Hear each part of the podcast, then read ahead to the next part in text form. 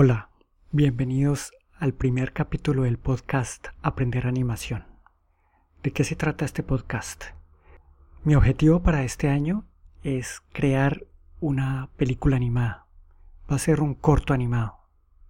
Voy a hacerlo yo solo, de pronto voy a usar otra gente para la grabación de las voces, pero el resto de las etapas de la animación quiero hacerlas yo.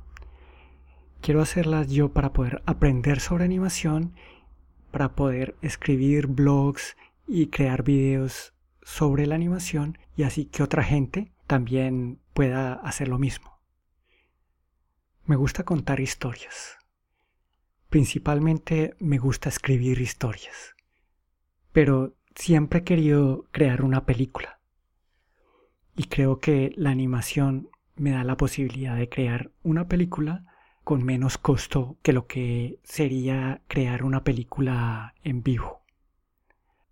Hace algún tiempo que comencé a aprender animación, pero no pude dedicarle tiempo completo a, este proyecto. Entonces me tocó detener el proyecto varias veces por el trabajo o viajes o diferentes motivos. Así que el año pasado o el año antepasado decidí dedicarle un año completo para poder terminar un corto animado. Bueno, no es lo único que voy a hacer este año, pero es una de las cosas más importantes que voy a hacer.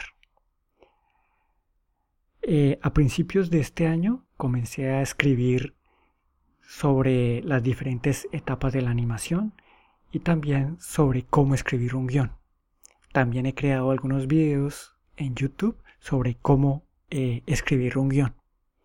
Y este mes precisamente he comenzado a escribir el guion de Plaga.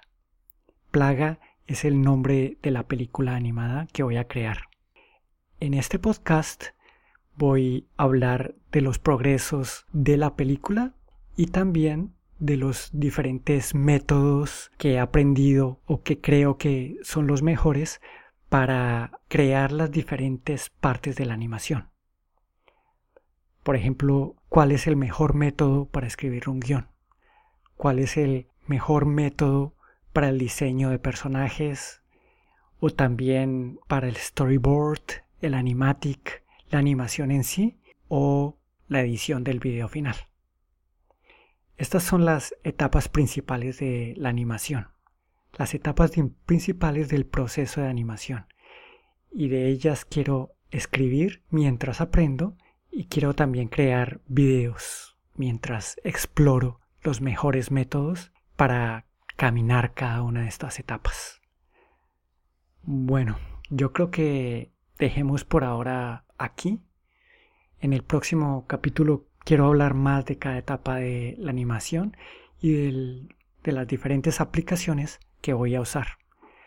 Por ahora solo quiero decir que voy a usar aplicaciones libres He usado open source software por más de 10 años y creo que la cultura libre no debe ser solamente para el software, pero también para la animación y para toda actividad del ser humano.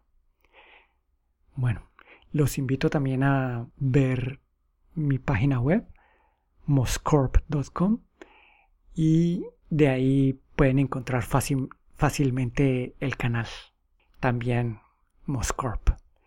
Bueno, chao y hasta la próxima.